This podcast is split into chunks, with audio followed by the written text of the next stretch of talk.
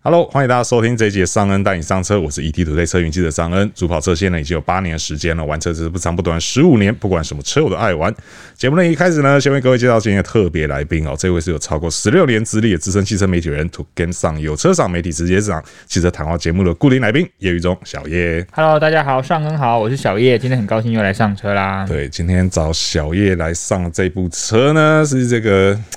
四速列车，不是？ 怎么每次都失速列车、啊？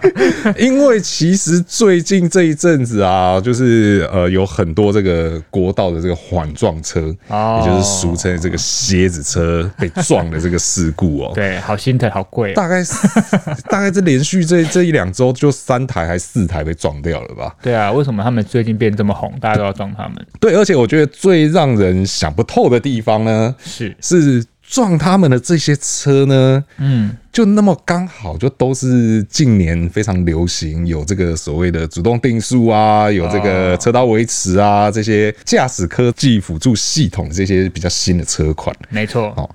那当然，我们没有证据，嗯，能够百分之百确定说他们在撞上这个缓撞车的时候呢，嗯有使用了这一些科技功能。当然，但是我们也就是这也太巧了吧？就借这个机会。对，就也太巧了，就是怎么会刚好都是这些比较新的所谓的科技车款去撞到呢？对啊，有没有可能是因为对科技造成的过度的依赖？对对，或是可能有滥用的状况发生哦对，要讨哈。论一下。对，，所以今天呢，我们就带大家来看看哦，到底有哪些新车科技配备是经常被滥用的哦。嗯那后面我们会稍微加码一下下哦、又有哪一些东西是你应该用的时候、哦，你却没有用它、哦是，对，然后反而让自己陷入这个险境当中哦。那首先一开始，我们还是先来讲一下，到底为什么这个 缓撞车被撞哦，会是这么引起话题讨论的事情、哦。好，我这边有个数字啦哦，在去年二零二零年的时候啊，被撞掉的缓撞车哦，总共有八十台。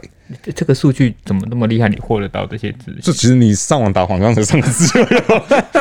他们已经被撞到，已经有成立一个 资 料。对对对对对对，就是国道那个施工单位他们自己有给一个数字出来啦。你看到二三百六十五天就撞掉八十台了。。对，那今年从一月到十月哦，嗯，也已经撞掉五十九台了。 平均哦是每五天就有一台会被撞哦。对，那这个缓撞车呢，我们先不讲它前面的这个车体的价格嗯啦，因为那个它是可以按照你的需求放在不同的车体上面是，基本上是吨位高于一个数字就可以了。当然，它贵的是后面的那一个，就是会升降的那个，给人家撞的那一部反分。撞架构。对对对，对那它那一部分的话，就要一百二十六 万，而且那个东西是进口，啊它只有进口的，那它要符合很多认证。我相信对是，。那它的性能哦， 我只总觉得讲这种东西性能有点怪怪，但还是得对讲一下。就是我记得是一点多吨，就是我们正常汽车的重量，哦，嗯然后用时速一百的情况撞下去，它可以完全吸收掉这个冲击力。嗯对，那之前也曾经有发生过，就是有一家三口，嗯他那个就不是科技车款，他真的是自己开车，因为那是一台比较旧的车，相对就，对，那撞上去也是时速大概一百撞上嗯去，然后车上三个人跟环状车的驾驶都完全没有受到伤害。嗯对，所以它那个东西其实它本来设计的用途就是用来吸收那个冲击力。贵是有道理。对对对对对，那当然这种东西撞了是没有办法修的，嗯对，因为它就是一个吸收冲击力的这个材料这样子。一对次性产品，对对对对对，那所以看到蝎子车基本上撞一次低消是一百二十六万，这还不包含到挂载的那个车辆的损伤还。有自己车的对对，还有自己的车损。然后我看了一下，我有大概看了一下照片啦，就是基本上撞上去，我是觉得如果是我的车撞成那样的话，对我大概不会想要修了。对，因为那个车头基本上就整个都去了。我我相信是。啊对对对如果是在高速公路用正常时速撞的话，通常这个车可能就放弃。对对对对，通常也就都不会要了。对啊对对啊对，所以这个是消费是蛮可观的啦，嗯哦、对，那但是即便这样子哦，即便大家都知道说这个东西这么贵啊，然后就是撞了就是去了这样，但是还是每五天就撞一次。夸张欸、对，到底是为什么哦？那这边我们就来讲到、哦，因为好其实真的很巧，最近这三次撞的车对，嗯我们不好讲是什么车款，但我必须说有的就是广告很爱强调 Level Two 哦啊，然后有的就 你很讲的 好明哦，我以为 Level Two 是现在大家都很爱强调 啊，哦对。那有的是这个呃，它很早就有类似的配备了算。是先驱的。对对不对对，然后我们也曾经讲过说，诶，它的这个配备其实还不错用这样子，但是嗯那是指正常的情况下哦。对那当然，我们就可想见说，其实现在在高速公路上面，我认为啦，会用 ACC 的比例真的也是越来越高。越来越普及。对，那我们在网络讨论上面，其实也看到很多人，就是现在很多人就是没有 ACC 我不买。以前是非手牌不买嘛，对对对现在是没有 ACC 我就不买。对对对对对对。那我们就来讲一下、哦，就是 ACC 的做动条件的限制、哦。好我我先问一下小叶，你有没有认真的去看过所谓的做动条件限制？因为我们在那个 D N 上面啊，对就比如说这一页是在讲这些驾驶辅助科技，对下面会有一行很小很小的字，然后告诉你说，请参阅车主手册，详阅做动的限制条件。是的你你有认真去看过到底有哪些条件吗？呃，我记得我应该没有完整，但是有几个重点，有一个我想要特别跟大家讲，是就是之前呢、就有一件也是类似这样子的事故是啦，然后就很多人在讨论说，为什么大家都忽略，就是 ACC 其实有很多盲点。是以现在的科技程度来，有一个最大的关键，我也多次跟大家提过，就是 ACC 啊，它如果说在瞬间，比如说好，我举一个例子，像我们讲的前面是这种环状车，它可能施工的时候可能是禁止停在车道上。是那如果你跟着 ACC，你开了 ACC，前面那台车跟你一样在移动，瞬间它移开了，它是看到你没看到，它移开了之后，你这个时候你开的这台车跟前面那台环状车的相对速度会是多少？是基本上就是一百嘛。对。那如果速差太大的话，ACC 以现在的科技，多数都是没有办法瞬间帮你踩刹车的。是那这个呢，我记得在之前好像是某个品牌它的车主手册上就有讲的，它好像说速差如果大瞬间大于三十，基本上我们 ACC 是踩不住的。是那个时候说真的，我也是看到这个说明才知道哦，原来这么多的东西它其实都有讲清楚。是但就回到我们以前有讨论过，有请问有几个人在买车之后有认真的看过车主手册说的东西？是，对，没太错多，不然如果大家都认真看过，也不会有那种说为什么有我的仪表板出现一个人坐在马桶上的这 种奇为什怪么的符号仪？表板上有一个人大肚子？ 为什么有忍者出现？对啊为什么下雪了？对，对就是各种莫名其妙哦。而且说到你刚才说的那个缓冲车，我还很有感，是因为我之前有一做一个特别的单元，是我有去采访过国道的施工单位的老板是跟他们的员工，是当下我们有也有跟他去实习啊，他就跟我说，呃，我们这个真是辛苦钱。对哦，他说他前几天他们就有发生同事在隧道里面工作，是那他们当然有时候是会有缓撞车最后一台，但是对有时候如果你整个车队在工作，车从哪边冲进来，他不一定这么关红缓撞车冲进来对嘛。他那时候就有一个他们的伙伴被一台车因为打瞌睡。冲进他们的工程车，嗯然后那个人刚好站在，你知道我有些车他们本身后面是有那种活动货斗啊，的，对对对，它刚好活动货斗是做动的状态，所以它是平行的。对，那个人被撞之后，撞到那个活动货斗之后，他就变一半了，天哪，所以他就当下就再次呼吁说：拜托大家，为了他们的安全，对经过这些工程车的时候，稍微放慢一下是速度，同时你也要打开眼睛，好好开车。是所以当那件事情他跟我讲完之后，他就跟我，我就每次经过那些公施工单位，我真的就会很认真的降速，是哦，然后注意安全。是那他也那个时候也跟我说，这种环状的架构，他们因为规定都要有，对然后真的贵。他那个时候他基本就跟我说，那个将近两两百万。对，所以我当初就有一个认真认知，就是说，不管是为了钱还是为了生命， 都离他远一点。对， 所以我非常的有感。是这样，对，因啊为那个目前撞的，我好像看到就都是呃，施工单位都还是会和肇事者求偿嘛。对对，因为这也是因为这样，所以我才找到这个数字这样子。对，因为网络上有张公单哦，大家可以去看所一以下说。一一二六，我觉得、哎诶这个相对比我听到还稍微便宜一啊没点。有，一二六是只有那个东西而已，最基本的对入对门对，那低个消架低构而消，已对对对还不含啊对车对，你辆如果没有把前面车子弄到什么的话，就是你至少就是一百二十六了，啊对啊因为那个东西只能只真的只能用一次哦，对对好，我们回到刚才说的 ACC 这个东西。对，这个做动条件限制哦，在讲这个，其实我这边我已经找出来了，而且这个资料是非常容易找的。嗯对但在讲这个做动条件限制之前，我要先来讲一个让我有点生气的事情。哦，是什么对呢？，大概一两年前，就是那时候 Artis 刚改版嗯出来的时候，我们有做一个就是十四小时环岛的测试。哦，嗯你说这个世代一九年的时候推出来的对时候，对对对，那因为那时候大家就是觉得说啊，这个这个车有这个 Toyota Safety Sense 嘛，啊，对有这些安全科技，就是很好用这样子。那那个时候，因为我们毕竟是做油耗测嗯试，所以说你会在你的文章里面把你怎么开这台车讲得很详细。所有用车条件说对清楚，对对对对对这个油耗我常做，我懂对对对对对对。那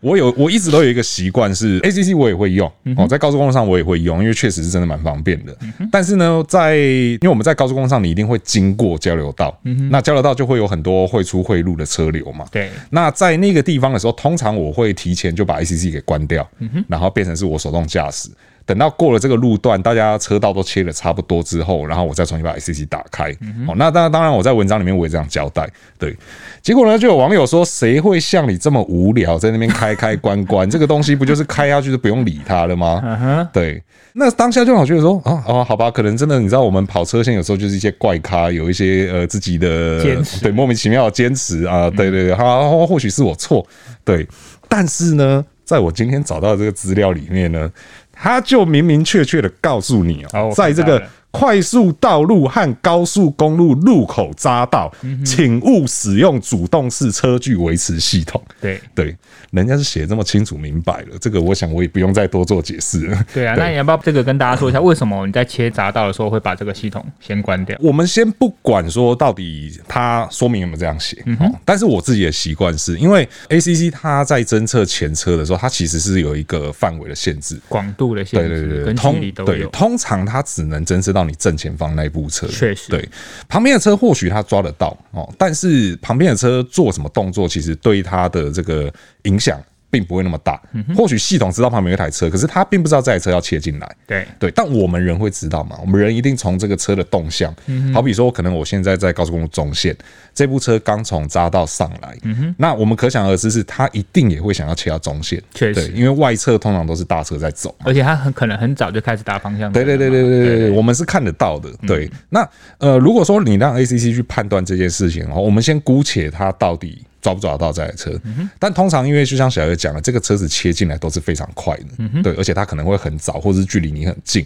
即便 ACC 刹得住的情况下，它通常也是很用力的刹。对对，那因为我就讲了嘛，我是在一一来我是在做油耗测试，对对，二来其实那个急刹会会让你很不舒服，因为通常会踩得蛮大力的。而且包含乘客也会不舒服，对对对对，对嗯然后再来最后一个是你根本不知道他刹不刹得下来、 啊。你不能跟他赌啊。对啊，你不能跟他赌啊，你自己已经知道可预期前面会有这种状况，对那你把主控权拿回来，这个不是非常合理的事情嗯吗？对，所以这个是其实这些东西在网络上都找得到啦。对那我们再来看一个，就是也让很多人会在那边争执说到底能用不能用的状况，就是天气条件恶劣时，嗯哦，OK 对，因为像之前有这个浓雾，然后造成的连环车祸嘛，对那除了浓雾以外，其实还有很多人讨论的是大雨，哦，就是有很多人说，像我最近也有看到一个是在。也是车主社团里面，就有人讲说，诶、我前一阵子在这个遇到午后雷阵雨，然后我的 ACC 就自己关掉了，那是不是我车子坏了？我是不是要回去检查？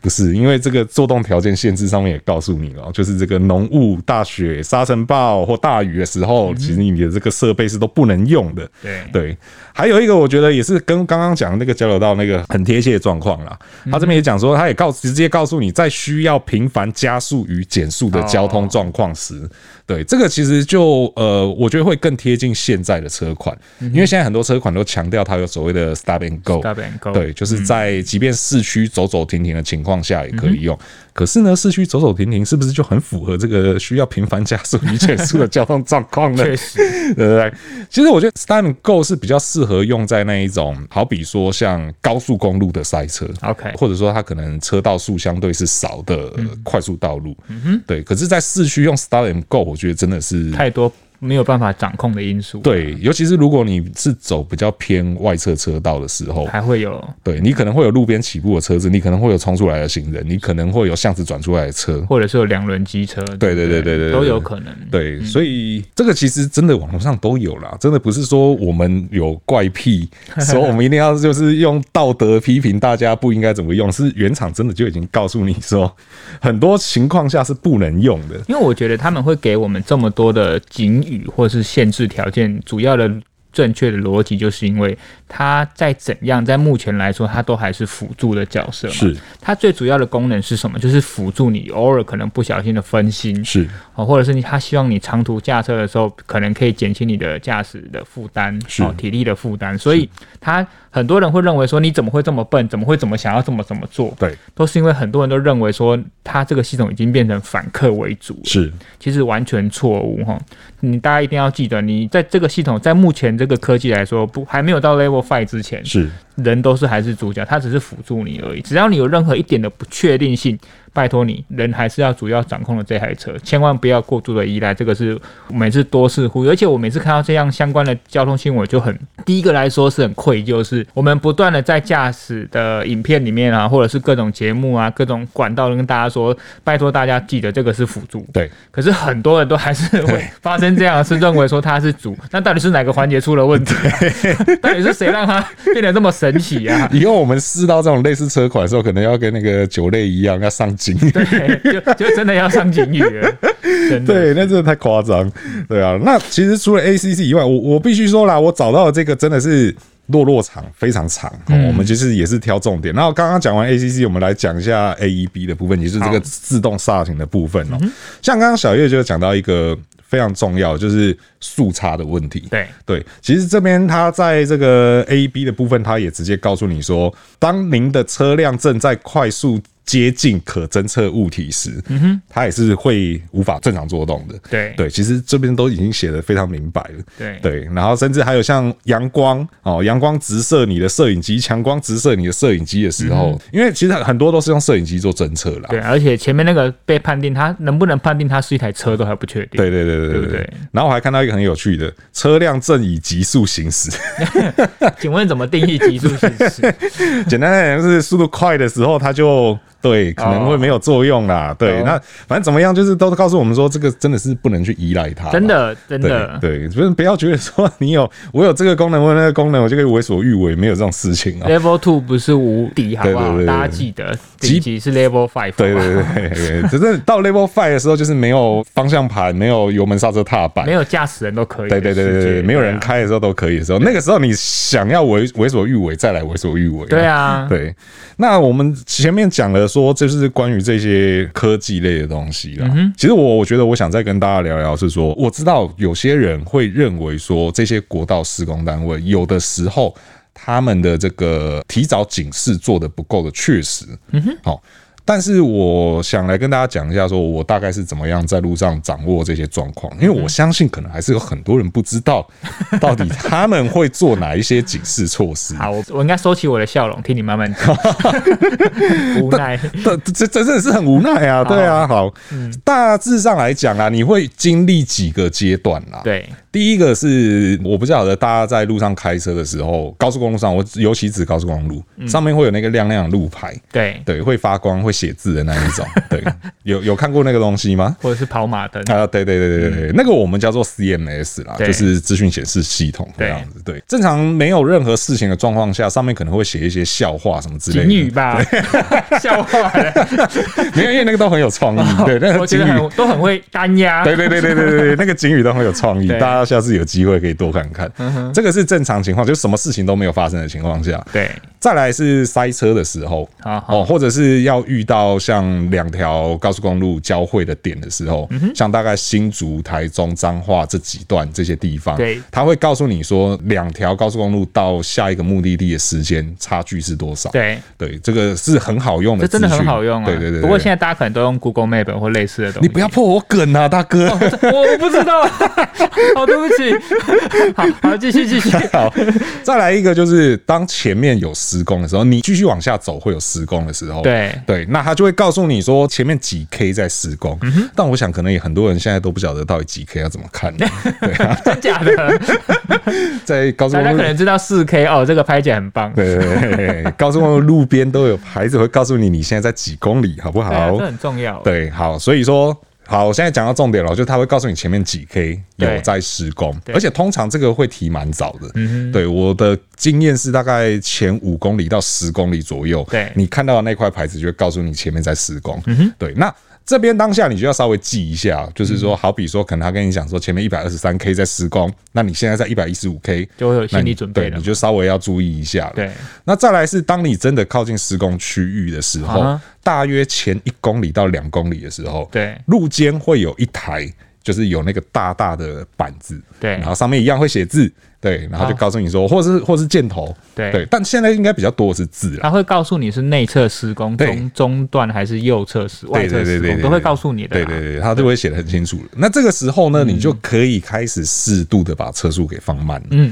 对，就是也也不是叫你就是刹车踩下去就停下来 啦。对，就是可能原本速限是一百一，这时候你可能可以开始慢慢的从一百一降到九十，稍微放慢，因为你不晓得待会前面那个施工的范围到底会在什么位置上面。你要提升你的防御驾驶的等级。对对对对对对、那再来就是会出现环状车了。那出现环状车的时候，通常你已经离真正在施工的地方非常近了。没错，对，那这个时候就是保持你的专注力，对嗯然后认真的看清楚路况，然后注意不只是前面，我觉得后面车子的动态也很重要。哦对，对，因为像我们刚刚就讲嘛，有很多这种冒失鬼，他根本对不知道前面在干嘛，然后他就是冲进来，对，所以说后面的动态也要稍微注意一嗯这下。真的是蛮重要。像我每次急刹车的时候，我都会除了先看前后照镜方对，先看后照镜。 那如果真的速度很大的降速，我也会同时开启那个双黄灯。对对对对对对，所以说这个是大概正常的状况。好那刚刚被小叶爆雷，就是现在 Google Maps 也很好用、啊。没有，我的意思是说，大家都太依赖 Google Map，可啊是你没看到重点是，其实高速公路上的很多警示牌也很有用。是是是对啊是，对。那 Google Maps 其实也是一个帮助你判定的方法啦。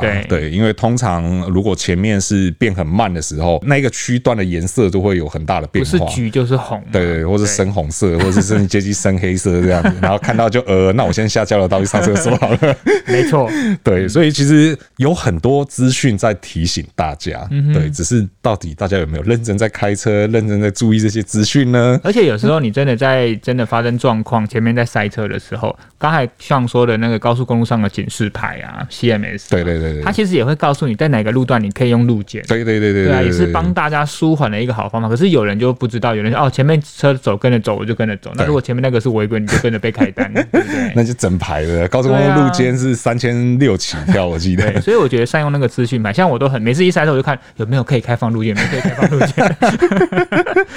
对，其实真的那些东西提供我们非常多的资讯啊。对，大家不要只是看看笑话、看看单压这样嗯而且它甚至它也会连前面的天后状况，比如说有时候你开的时候前面是大逆光，啊，对对对对，或者是前面像林口路段、对三义路段前面出现浓雾对，它也都会同时在那个资讯牌告诉你。对对对对对，所以其实真的是提供我们很丰富的东西啊。看嗯人家辛辛苦苦打那么多资讯上面，拜托大家看一下，好不好开车啊的时候真的是要眼观四面，耳听八方。对，没有。错，对，只是我想现在可能更多人开车的时候看的是手机吧。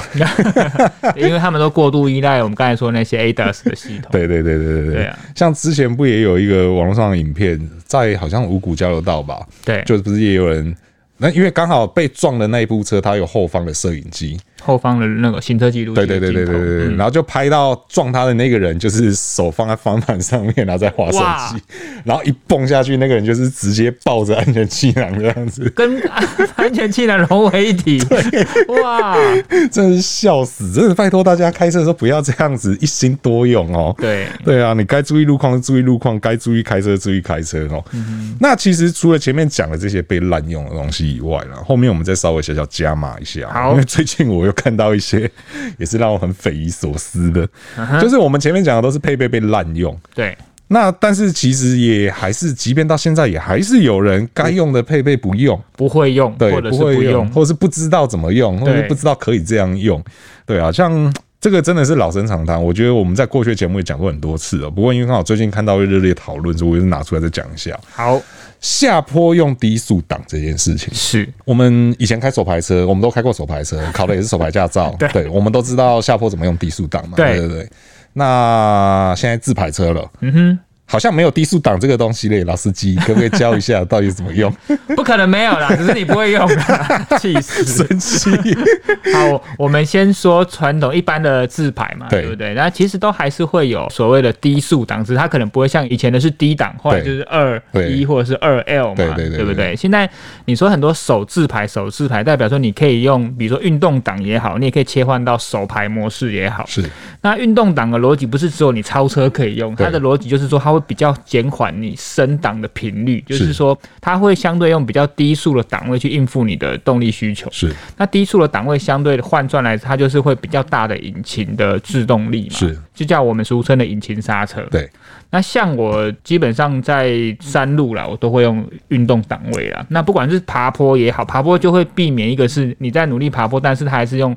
相对比较精进的模式，就会用高速档位，那你就变成引擎会多余的燃油消耗嘛。对，那如果是下坡的时候，我用运动档位是它不会这么快速频繁的往上档位切换对，它就会用维持在比较低速。那如果你觉得 S 档位就是运动档位它还不够聪明的话，或者是你有更频繁的减速的需求，那我就会拨到手排的模式。对你也可以用相对比较低的档位，不管是三档、二档、一档，你都可以视当下引擎刹车给你的回馈，去减少你对于刹车的依赖程度。是那如果你的车有方向盘换挡拨片也很好，对哦，那更快是你可以手不用放到排挡杆，你可以用方向盘的换挡拨片去控制这件事情。是所以像就算有些车 CVT 也好，它是无段变速系统，它也会很多模拟手排的模式。虽然说它是模拟，但是它在下坡的时候多少也会有一些相对的用处。对，那为什么我们要这么强调下坡低速档的重要性？就是我们都知道，除了电动车以外啦， 除了电动车以外，你在下坡的时候，对于刹车是一个很大的负担嘛。是，我因为我我就住在山路旁 边嘛， 他家到我家就是一条山路，那条路我也很常走，我大概知道他要讲什么。对啊，就很多人从一开始进下坡的时候，就好像开启了刹车模 式，他一路刹到下面。对啊，对我就我是每次在后面，我就想说，你的刹车系统有那么强壮 吗？对，为什么你要一直踩刹车呢？对， 对啊，这个其实对你的整个刹车系统跟对你的行车安全是非常的不好的，对因为你的刹车系统不断的踩的话，它就没有办法散热，对它过热之后就会怎样？对就就会会没没刹有刹车车， 它就对不叫刹车了。对对对对 对，它就是只是一个踏板而已。对，没错， 对啊，所以为什么我们这么强调下坡低速档的使用？不过上恩，你知不知道为什么很多人有些人是不知道怎么用，对，。但有些人是不建议用有些人怕伤引擎，对我，我也觉得很匪夷所思 哎、你知道你的引擎转速，比如说汽油来说，基本上它的转速表是从一显示到八嘛，，对就代表说你这台车大概可以到七千转、八千转。当然，我们多数不会这么用，对但是你不要以为你下个坡到两三千转车就会 坏，好不好？我真的听过太多。 越讲越大 声，就皮耶、对，很伤引擎啊，不要这样用了哦。对，这个是就最近刚好看到的讨论啊，拿出来跟大家讲一下。拜托，这个就算你自排车，你下坡你还是有低速档可以用啊。对哦那再来另外一个是前一阵子也闹上新闻版面，然后也是让我觉得很匪夷所思的，嗯，就是有一部这个日系进口车，日系豪华进进口 车，它的目标车好清楚哦。也不会啊，还有两个品牌可以选 啊。对不 现在对你也知道现在市占率高的是哪一个？反正呃，算了，我不要讲太多。好， 好，总之就是他进雪隧，他刚进雪隧，对，然后他被旁边车道的车用录影的方式检举，说他进隧道没有开头灯。对，好，那这个车主呢就收到罚单，当然就很气嘛，嗯，啊就上网抱怨啊，说什么啊，他这个自动头灯反应没有这么快啊，通常都要进隧道一小段时间啊，它才会就是头灯会亮起来啊。对，对啊，这个也是让我很匪夷所思。好，你说说看。就是呃，我不晓得大家的习惯到底是怎么样啦，但是我因为我自己的车是没有这么先进的配备的，哦，你没有自动头对灯，对对对对，然后我车甚至连日行灯都没有。嗯哼，但其实我从前年开始吧，我不知道大家还记不记得，其实之前曾经有讲过要施行所谓的全时点灯这件事情。对对，那后来当然好像又是因为就一些民意的反弹吧，所以这个东西好像我又哦车灯坏了，常换成本你要负责吗？对对对，然后反正就又暂缓了这样子。啊对对，但从那个时候开始，我就已经养成就是全时点灯的习全时惯点了。灯嗯对对对，因为其实说实在话，车灯开开着真的是我自己的体验啦，是我发现这样确实比较容易让别人看到我。嗯，对，好比说，可能有时候我们在路上行驶，旁边巷子有车出来，对你有开灯跟没开灯，我们都一样讲白天的情嗯况哦，不是讲晚上。对你有开灯跟没开灯，对方注意你的机会真的是差蛮多的大。家不要以为白天开灯看不到，真的有差别。对对对对，而且现在的灯越来越厉害，对不对？有 LED，还有镭射头灯，对哦，那照到你不要不要的。还有某些品牌的灯特别亮这样子。对啊， 对，那我就会觉得说，那你既然都知道前面是隧道了，你首先拨一下会怎样？ 对，对你为什么一定要等他自己切呢？对啊，这个是让我很匪夷所嗯而思的。且你也不知道它是不是个说法，对，然后还有再来就是你也不知道他到底有没有真的切过去。说不定它原本就是该 off 的状态。嗯对对对对对对对对对，好比说像我讲隧道，可能不是那么容易可以体会。嗯，我们讲另外一个是指呃山路，对，很多山路都会要求你全天行驶是要开启最头基本灯。台北的听众就知道，像是什么阳明山嘛对，国家公园就是叫你全天候都要开灯嘛，对，但是如果你的车是这种所谓的自动头灯嗯可的，能就哦不会了你。白天上去它肯定是不会亮的啊。对，除对啊非起大雾，对嗯比较对不好的状况。对对对对，不然其实正常情况下它是应该是不会打开的，因为嗯对大白天的它应该就是不会亮这样子嗯。对，那还有另外一种状况是把日行灯当头灯用，这个我也是觉得很匪夷所思这。个也是最近新闻在讨论这件事。对，因为真的太多，而且我自己也遇到太多了。就是嗯在高速公路上面，有些车款它的日行灯是真的很亮，对亮到是你在驾驶座上，你可能会误以为自己有开头 灯。对对对，然后偏偏可能刚好这些人又喜欢把自动头灯给关掉，对对他可能就觉得说啊，我要开我就自己开就好，他不要让他开，这样浪费电什么有的没的。我真的不懂哎、你这个又不用缴电费，对啊嗯可，是我觉得另外一方面是他可能也有自发光仪表，啊对对对对，他也不知道对他到底是，因为他觉得仪表板亮应该头灯我就亮了。对，这是这是也是一个万年难解 的，因为对自发光仪表出现的时间远比我们刚刚讲的这些东西都要早很多。更早嗯对，像日行灯啊、自动头灯啊这对些东西，大部分都是在自发光仪表之后才有。对啊对，那大概两千年左右的时候，那时候台湾的新车就都非常流行自发光仪表。对对，那大概在那一段时间之后一点点，就开始网络上就出现越来越多讨论，对为什么现在晚上不开灯的车这么多？越来越多，他都以为自己有开灯。对对对对对对对，但我真的觉得那个有时候真的很难讲说。就是你真的要完全怪这些三宝吗？我我有时候因为真的我真的觉得那个自发光仪表有时候真的是很误导人。对啊，对其实也没有这么必要吧？对啊，然后重点是有一些设计比较好的，对它会在你开灯的时候会变比较暗。哦，对对对，它会有亮暗度的变化。那如果说晚上你觉得这仪表板很刺眼的时候，你就知道你自己是没有开灯。真的吗？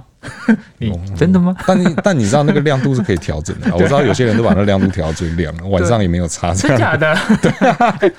哦，好吧， 对啊，这个也是一个滥用嘛，对对对，你不要觉得说自己仪表板很漂亮，然后就把它开到最亮这样子。我你每次开在路上啊，很长都很想说，我想要把那个，因为手机现在有一个 app，就是你可以下载那种跑马跑马灯我就想要把它打开，说请开头灯，然后给他隔壁的驾驶看，你知不 知道？你知道我们不是有一个同业，他就真的这么做。哦，对啊，对他很对积对。极的在倡导这件对事。对对对对对，说不定你哪天在路上看到那块牌子的时候，就知 就是我道们同业那是我们同业。而且大家要记得，不管是从安全或法规上，因为法规是不认定你自行灯有开启这件事情对的，好，但你没开灯就没有开头对灯，没有什么我有日行灯这件事情。对，没错。为了自己荷包，为了自己的安全，大家请注意哦。那因为有人会认为说，他觉得自动头灯好像交给他，他怕也会会不会，比如说我熄火的时候头灯还亮着啊，或者什么状况，其实大家不用担心。像我一开始，我也必须承认，我一开始我在开自己这台新车的这台车的时候，我也是用传统上恩的习惯，是我都用手动开启头灯，就算我的车有自动头灯，对，因为我都习惯下车熄火前先把所有的电子用品先关掉的人， 老司机，对，包含我的自动头灯，对对，可是后来我就发现说，其实自动头灯比你想象的还蛮聪明的啦。我就是我就会，所以我现在不管上下车，我都先维持在自动头灯的位是置。对啊，是，这样子比较好。对，所以今天呢，跟大家讲的这些哦，到底不应该滥用，然后还有应该要用的东西 啊，希望呢能够让这个路上的三宝再减少一对点、，哦。有一个人多一个人听到，就是多救一个对人，好对不对好对？对，然后希望我们这个缓撞车哦，可以不要那么常被撞哦。我们这些在国道上面辛苦工作的这个劳工兄弟们哦，他们真的是每天拿命在搏，真。的，嗯对，这个也希望大家在路上哦，真的是眼观四方，耳听八方哦，该接收的资讯要接收啊，不应该拿起拿在手上用的东西不要拿在手上用 哈。好，好那以上呢就是我们今天完整的节目内容哦。如果觉得我们内容不错的话呢，请给我们 Bling 个五星好评，这会对我们有很大的帮助。那如果对我们节目内容有任何问题或意见呢，也欢迎在留言提出来，和我们一起讨论哦。那还没有订阅的朋友呢，请记得按下订阅哦，这样才能够第一时间哦收听到我们最新的节目资讯。那我是尚恩，我是小叶，我们就下次再见喽，拜拜